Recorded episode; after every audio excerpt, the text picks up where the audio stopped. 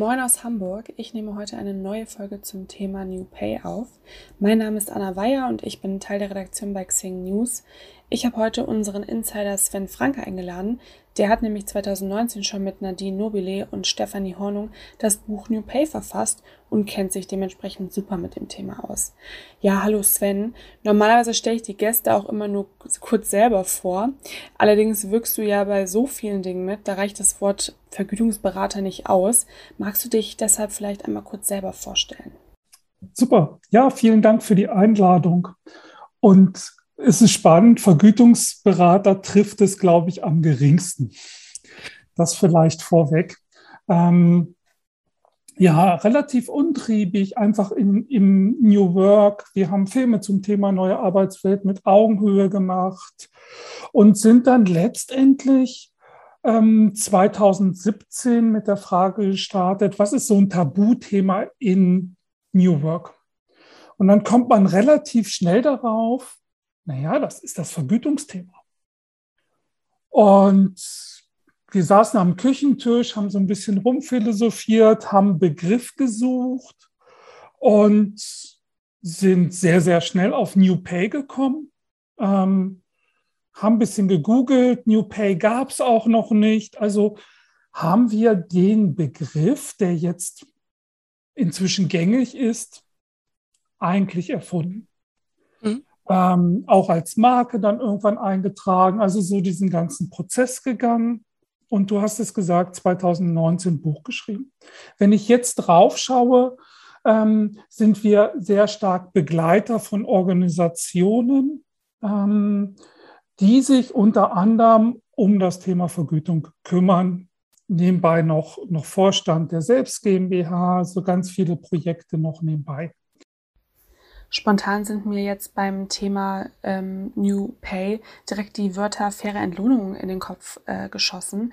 Davon ist sehr häufig die Rede. Vielleicht müssen wir also erstmal klären, was wird eigentlich als faire Entlohnung wahrgenommen? Wie wichtig ist das denn auch für neue Gehaltsmodelle? Ja, wenn man hinschaut, kommen zwei Begriffe. Fairness und leistungsgerecht. Und beide Begriffe sind total schwierig. Also was ist fair?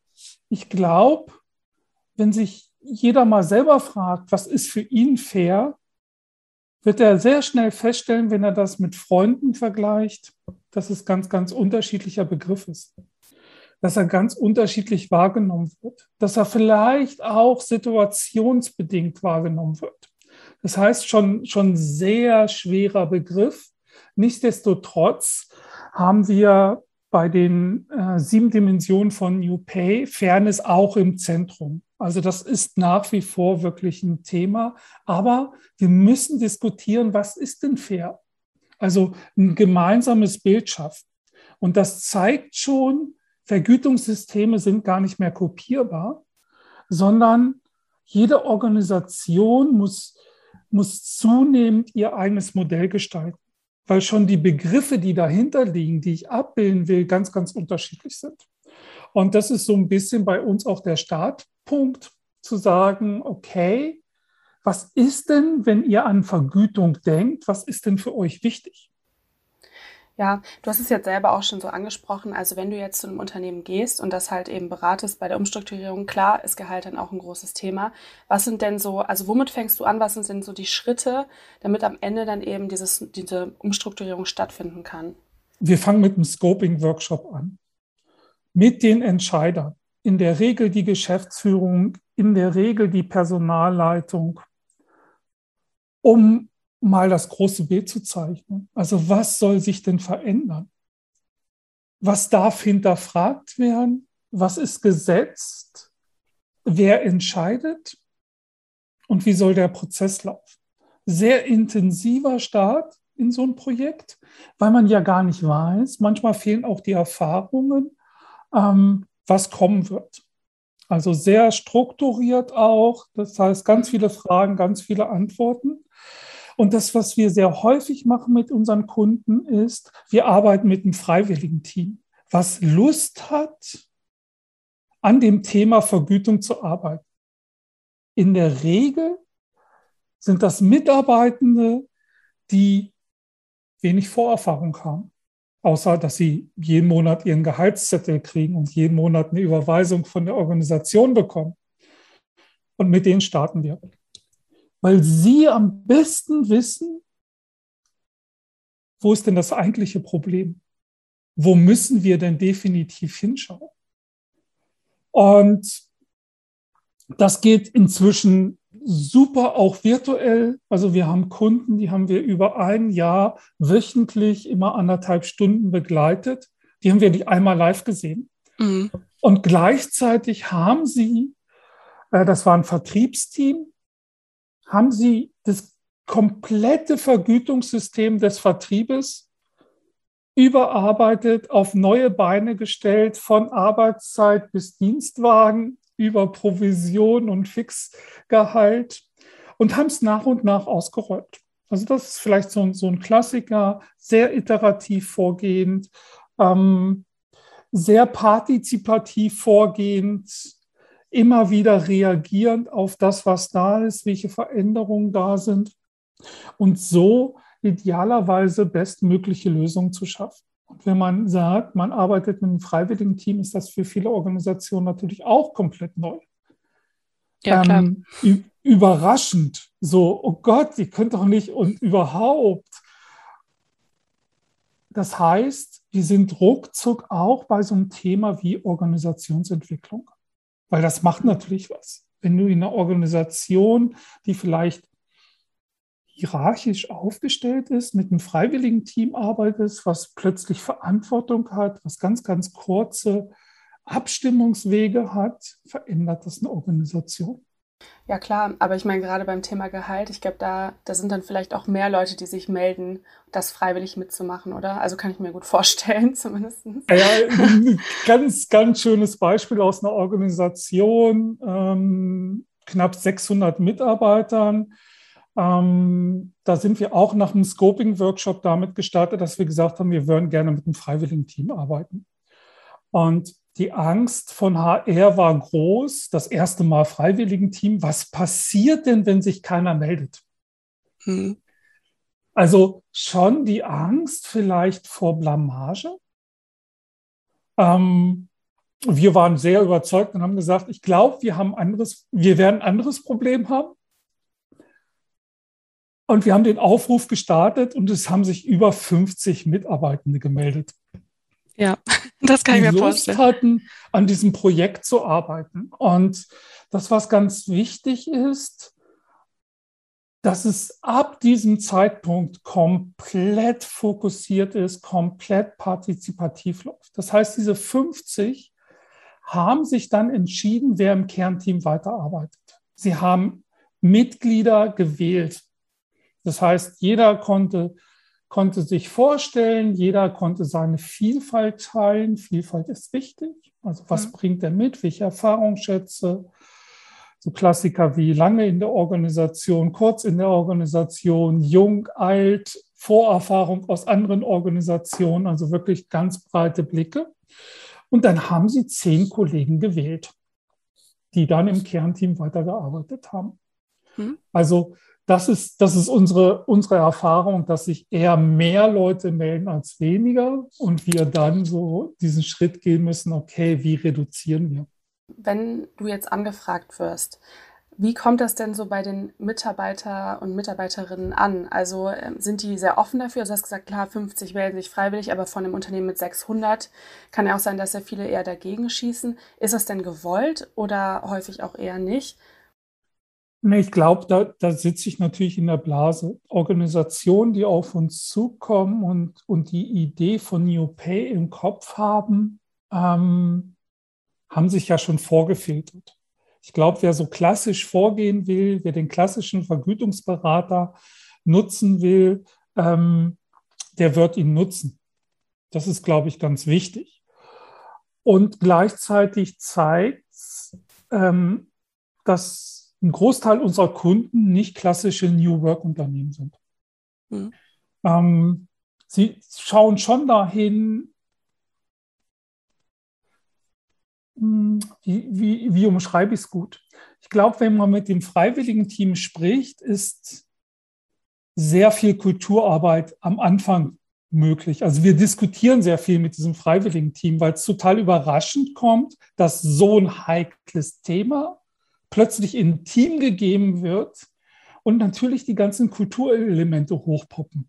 Ja, sollen wir jetzt nur ein PowerPoint erstellen, was dann in der Schublade landet? Ähm, ja, für wen machen wir denn das eigentlich? Was sind unsere Entscheidungskompetenzen? Und wenn wir dann sagen, naja, das, was ihr hier entscheidet, wird umgesetzt, dann schlägt sehr schnell auf die andere Seite, oh Gott, oh Gott, wie? Ah, ach so, jetzt sollen wir entscheiden. Ja, das ist auch nicht gut. Also man sieht, da, da poppt sehr viel Kultur auf, mhm. die wir in den ersten Terminen erstmal klar rücken müssen. Also in der Regel sind sehr kurze Entscheidungswege. Das heißt, dieses Team ist eigentlich sehr machtvoll. Hm. Sehr häufig mit Konsent mit der Geschäftsführung oder mit der Bereichsleitung, dass sie mit denen dann verhandeln müssen oder einen Konsent bilden müssen, aber eigentlich sehr machtvoll. Und das macht natürlich auch Angst. Aber du hast gerade selber schon gesagt, ähm, viele Unternehmen, das sind gar nicht die, die New Work-Unternehmen, sondern doch noch traditionelle. Und ich glaube, das ist eine klassische Frage. Aber ich meine, gerade da ist ja Transparenz dann schon häufig schwierig. Wie geht man denn damit um? Weil ich meine, Transparenz ist ja für dieses Projekt, also für diese Umstellung schon wichtig. Ja, und dafür ist das Scoping-Workshop gut. Also der Geschäftsführung klarzumachen, was auf sie zukommen wird, dass Transparenz auf sie zukommen wird dass unangenehme Fragen auf sie zukommen wird. Ähm, dass das Projekt zeigen wird, dass Mitarbeiter auf gleichen, in gleichen Funktionen, auf gleichen Stellen total unterschiedlich bezahlt werden dass das korrigiert werden muss. Also da sind wir sehr, sehr klar. Das macht natürlich auch ein bisschen Angst, aber ehrlich gesagt, die Geschäftsführung wissen das, ahnen das. Manchmal ist es ein Bauchgefühl. Jetzt wird dieses Bauchgefühl halt transparent. Mhm. Und es wird, wird möglicherweise bestätigt, entweder, oh Gott, oh Gott, es ist viel schlimmer, als wir gedacht haben, oder, ach, das hält sich ja noch in Grenzen, es ist gar nicht so schlimm, wie wir vermutet haben. Also es kommt eine Transparenz rein, aber es kommt auch eine Transparenz rein in Organisationen, wenn man schaut, naja, was wollen wir denn vergüten und was wollen wir nicht vergüten? Gibt es denn dann auch ähm, viele Unternehmen, die dann doch noch im Endeffekt ausgestiegen sind nach diesem dem Erstgespräch? Ja, eine spannende Frage. Nee. Nee? Also wir haben bisher okay. keinen Kunden, wo wir den Scoping-Workshop gemacht haben und die Organisation dann ausgestiegen ist, weil sie gesagt haben, oh nee, das können wir unserer Organisation nicht zumuten. Hm. Ähm, aber finde ich eine spannende Frage. Äh, bisher nicht. Bin gespannt, ob uns das noch passiert. Ja, ich, also, weil ich kann mir das natürlich schon vorstellen. Klar, man hat so das Bauchgefühl und weiß, worauf es hinausläuft. Aber kann ja schon sein, dass es dann manchen irgendwie doch zu viel ist. Gleichzeitig, warum, warum melden sich Unternehmen bei uns? Die haben irgendwie einen Schmerz. Mhm. Also irgendwas scheint nicht mehr zu, zu passen. Mit klassischen Mitteln kommen sie nicht mehr weiter. Sie müssen was Neues machen. Und ich glaube, das gehört auch zur Veränderung zu, dass man eine Not hat, dass man vielleicht auch einen Schmerz hat, den man, den man lösen will. Sonst wird man es nicht ernst nehmen. Weil es natürlich schon Prozesse sind, wenn man da mal eine Klarheit hat drüber, naja, wie viel Anpassungsbedarf es wirklich gibt in der Organisation und hinter dem Anpassungsbedarf vielleicht auch ein Preisschild hängt, also wie sich Gehälter verändern müssen, dann ist das natürlich schon erstmal ein Gefühl, okay, wie können wir das überhaupt stemmen? Und das kann man, kann man teilen, das kann man über Jahre verteilen und perspektivisch arbeiten. Wir haben aber auch Kunden, die gesagt haben, okay, die, die großen Themen gehen wir jetzt an. Ähm, das, da ist der Umgang ganz unterschiedlich, aber ich verstehe natürlich schon, wow, jetzt wird es ernst. Und wenn man das Thema in die Organisation gibt, kann man auch nicht mehr zurückrollen. Du hast ja jetzt in dem in dem Buch wurden ja schon zehn Beispiele genannt. Ähm, gibt es denn bestimmte Gehaltsmodelle, wo du sagen würdest, die könnten vielleicht auch helfen, bestimmte Ungerechtigkeiten aus der Welt zu schaffen oder die du einfach besonders gerne magst? Ähm, vielleicht kannst du mal eins nennen oder ein, zwei beschreiben. Ja, wir, wir haben zehn Beispiele und wer die zehn Beispiele in dem Buch angeschaut hat, wird sehen, dass diese Beispiele ganz, ganz unterschiedlich sind. Und ich mhm. glaube, das macht es aus. Es gibt nicht so die Blaupause. Es gibt sicherlich ähm, Schritte oder Aspekte, wo ich sage, wow, die bringen eine Organisation echt weiter. Ähm, mehr dazu sicherlich auch. Wir sitzen gerade dran und schreiben ein zweites Buch so mhm. mit, dem, mit dem Arbeitstitel New Pay Journey. Mhm. Weil, weil das so eine Reise ist für Organisationen und wir da viel stärker auch hinschauen wollen und, und sagen müssen, welche, welche Fragen entstehen denn. Also das, was ich schon merke, dass es ganz häufig sinnvoll sein kann, so ein ganz altes Instrument, was, was man klassischerweise kennt, Grading, ähm, zu nutzen. Wir nutzen es aber komplett anders, als es klassisch benutzt wird. Mhm. Ähm, Grading ist ja ein klassisches Instrument zur Stellenbewertung, zur Funktionsbewertung. Also schau mir eine Stelle an, schau mir eine Funktion an und ordne die in ein Schema ein. Mhm. Ähm, dafür gibt es viele Plattformen, viele Dienstleister, die das, die das unterstützen. Da gibt es sehr viel Erfahrung. Wir gehen anders vor wir entwickeln Grading-Schema zusammen mit der Organisation, mit dem freiwilligen Team. Also welche Aspekte sind denn für euch wirklich wichtig? Also Fachwissen können ist so ein Klassiker. Hm.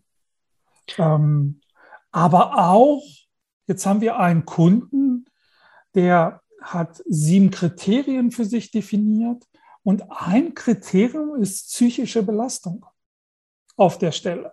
Mhm. Das findet man nicht in einem klassischen Grading-Schema, weil man sagt, ja, das müssen wir ja lösen als Organisation.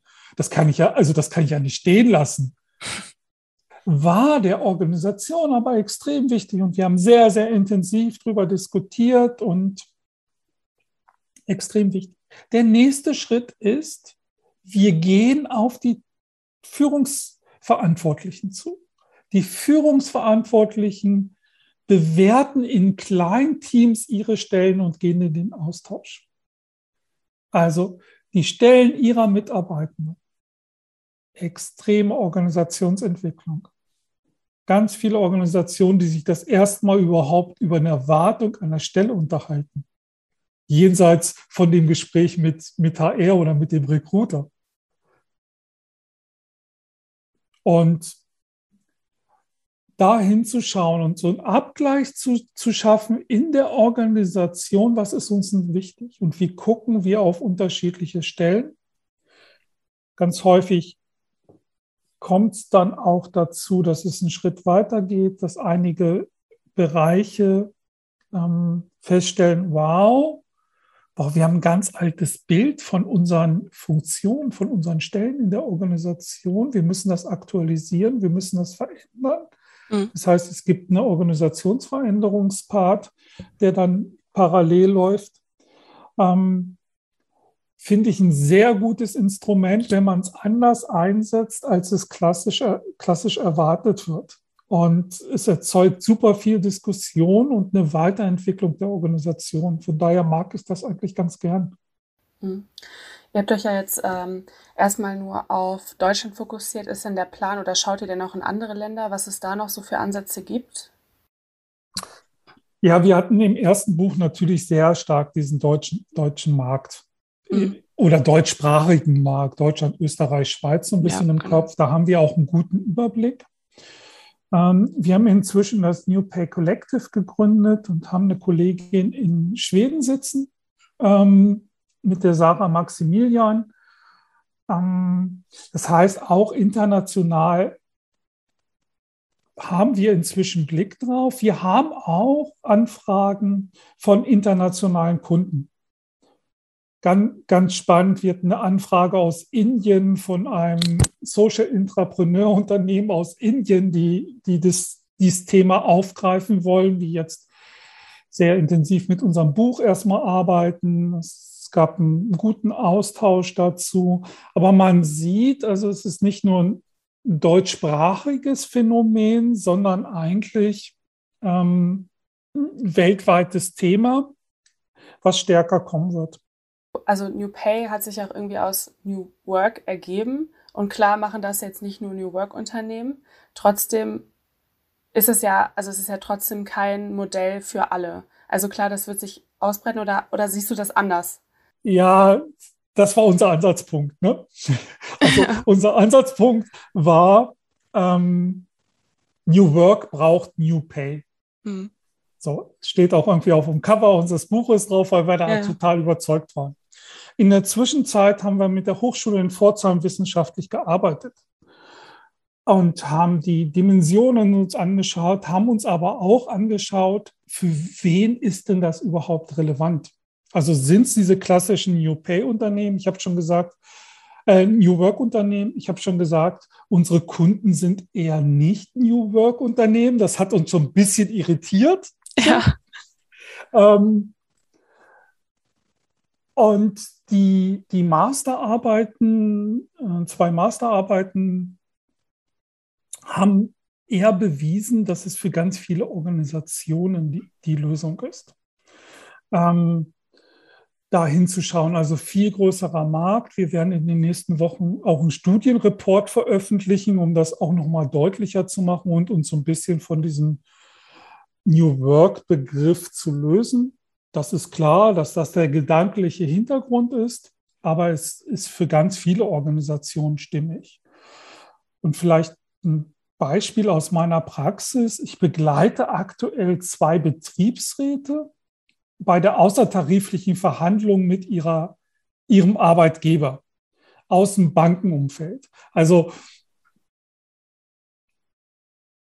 wenig mit New Work zu tun und trotzdem sind diese Ansätze, die Gedankenstränge, die dahinter liegen, die Vorgehensweise auch für so klassisch aufgestellte Organisation mit einer klaren Mitbestimmungskultur extrem positiv. Also wir haben erste, erste Ergebnisse erzielt, wo teilweise Pain Points des Betriebsrats aufgelöst worden, die schon zehn Jahre bestanden, weil wir anders rangegangen sind, weil wir das Thema anders, anders angehen, anders diskutieren, und neue Gedankenansätze reinbringen. Gibt es denn, also du hast eben schon gesagt, äh, das eine Unternehmen hat jetzt irgendwie das über ein Jahr, habt ihr das begleitet? Gibt es denn da irgendwie, weiß nicht, ähm, so einen Zeitraum, der, der immer ungefähr so eingehalten werden sollte? Oder gibt es wirklich Unternehmen, die ziehen das über Jahre und andere, die machen das innerhalb von ein paar Wochen? Ja, Corona hat das natürlich mal in die Länge gezogen. Jetzt hört sich ein Jahr natürlich super viel, viel an. Ja. Gleichzeitig haben wir anderthalb Stunden die Woche gearbeitet, also 90 Minuten. Wenn man ja. das wieder zusammen, wenn man das wieder zusammenzieht und sagt, okay, wir machen fünf, sechs Ganztagesworkshops, wäre man höchstwahrscheinlich auch relativ, relativ weit gekommen. Hm. Ich glaube, es gibt keine, keine Handformel. Wir haben Organisationen, mit denen wir Kontakt haben, die rein mit unserem Buch gearbeitet haben. Also die, die unser Buch genommen haben und gesagt haben, okay, welche Fragen ergeben sich aus dem Buch für uns heraus? Wir haben Kunden, da sind wir gar nicht in der Begleitung, sondern eher im Sparring. Das heißt, die treffen wir zwischendrin mal, gucken auf ihr Erarbeitetes, stellen Fragen, also klassisches Sparring, stellen Fragen, geben Impulse rein, sie gehen wieder und, und arbeiten weiter. Ähm, und wir haben Organisationen, wo es wirklich länger, längerfristig einfach ist, weil das hat häufig mit ganz unterschiedlichen Aspekten zu tun, mit Wachstum von Organisationen, mit Komplexität natürlich auch der, der unterschiedlichen Funktionen. Ähm, also eine, eine Handformel gibt es dafür nicht. Ähm, uns ist wichtig, dran zu bleiben. Und dann hängt sehr stark von der Organisation ab, wie viel Zeit sie auch investieren will. Wer in so einem freiwilligen Team engagiert ist, das ist ja neben seinem normalen Job. Und wir wissen alle, es gibt kaum mehr Menschen, die einen leeren Schreibtisch haben. Das heißt, es ist irgendwie so Zusatzarbeit, die zwar sichtbar ist, aber dennoch Zusatzarbeit ist. Das heißt, da auch gut, gut im Prozess sein. Was, was kann man auch den Mitgliedern zumuten? Von daher dauert es vielleicht manchmal ein bisschen länger, aber es ist nachhaltig. Mhm. Also wir machen jetzt ähm, ja in dieser New Pay Woche, die wir haben, auch einen Talk zum Thema, wie verhandle ich richtig.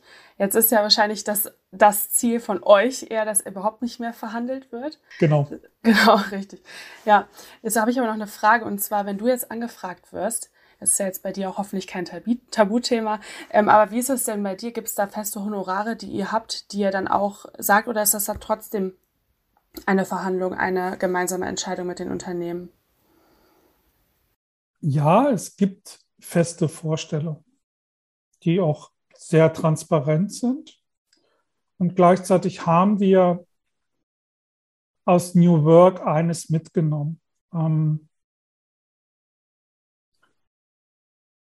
dass das gar nicht so einfach ist, das Thema. Also ich bin ja auch als Speaker unterwegs und jeder, der das schon mal gemacht hat, weiß, boah, die, die, die Speaker-Sätze sind total unterschiedlich.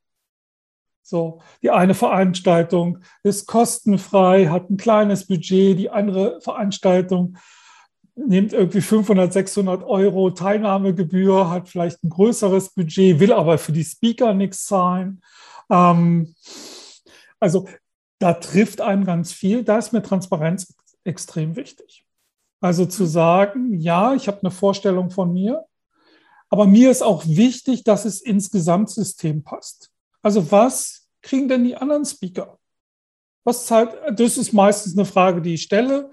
Okay, ihr habt nicht nur einen Speaker angefragt, ihr habt Erfahrung aus dem letzten Jahr. Was bekommt bei euch ein Speaker? Also es ist ja eigentlich auch so ein bisschen die Vorgehensweise, wie man im, im Unternehmen vorgeht. Und zwar, ähm, wenn man dann halt die Gehälter festlegt oder je nachdem, welches Modell man macht, dass man dann halt sagt an den Kriterien, welche Fähigkeiten haben die, was kriegen andere in dem Bereich. Ja, ja, vielleicht, vielleicht, vielleicht noch ein ergänzendes Beispiel. Bei unseren Begleitertagessätzen sind wir klar. Mhm. Da sagen wir eine Zahl und die Zahl ist nicht verhandelbar. Mhm. Ganz, ganz wichtig. Ähm, das ist der Punkt und, und was das Thema mh, hm, Einstiegsgehälter in Organisation betrifft, das, das haben wir als Thema auch bei einem Kunden. Mhm. Ähm, und es zeichnet sich sehr stark ab, dass wir ähnlich wie in Österreich die untere Kante veröffentlichen werden, auch schon in den Stellenanzeigen. Mhm. Und gleichzeitig jedem Bewerber vom An eine Transparenz herstellen, was beim Einstieg zählt. Also welche Aspekte schauen wir uns beim Einstieg ab welche Aspekte sind dafür verantwortlich, dass eine Einordnung stattfindet? Genau, da habe ich noch, da habe ich doch noch eine Frage. Und zwar ähm, habe ich auch gelesen oder ich habe ja recherchiert natürlich vorher, ja, ähm, dass, dass ihr Wertschätzung und Entlohnung halt nicht aneinander knüpft oder, oder du generell das nicht machst. Kannst du noch mal kurz erläutern, warum man das nicht tun sollte? Das wird natürlich sehr schnell aneinander geknüpft, ist auch so ein bisschen klassisch, klassisch gewachsen. Ähm, Wertschätzung ist was zwischen zwei Menschen und nicht zwischen einem System und einem Mensch. Das ist ganz wichtig. Wir können uns wertschätzen für dieses tolle Interview. Das geht. Aber kein System kann das wertschätzen. Das ist einfach ein falsches Verständnis davon. Und dieser zweite Aspekt Leistung, wir müssen uns verdeutlichen, wo das herkommt. Dieser Leistungsbegriff kommt aus dem Akkordlohn. Also wo sehr, sehr klar war, was ein Mitarbeitender macht an einer Maschine. Das war abzählbar, das war messbar. Dann hat man vielleicht noch Qualitätskontrolle drüber gejagt und noch mal ein bisschen korrigiert. Aber es war total vergleichbar. Der eine hat 50 Teile gemacht, der andere 35 Teile. So. Es gab irgendwie einen Mittelwert, den man erreichen musste. Wer da drüber lag, ähm, hat mehr gekriegt. Wer da drunter lag, dem, der, der konnte Sanktionen befürchten. Mhm, total einfach. Aber wir haben diese Jobs nicht mehr. Wir haben diese Akkordlohnjobs nicht mehr. Also was ist Leistung? Was ist Leistung eines Entwicklers? Was ist Leistung von Marketing? Ja, dann kann ich mich vielleicht nochmal messen mit irgendwelchen Außenzahlen, Erreichbarkeit von irgendwelchen Blogbeiträgen und so weiter. Aber was ist Leistung? Ich glaube, wir, wir rücken diesen Leistungsgedanken nach wie vor zu stark in den Fokus. Wir müssen uns davon lösen. Wir müssen, und das ist ein, eine Veränderung des Mindshift, das Mindshift am Ende des Tages. Nämlich zu sagen, wir gehen davon aus, dass jeder in der Organisation seinen maximalen Beitrag leistet. Ich finde, das hast du sehr schön erklärt. Das ist auf jeden Fall ein schönes Schlusswort. Danke, Sven.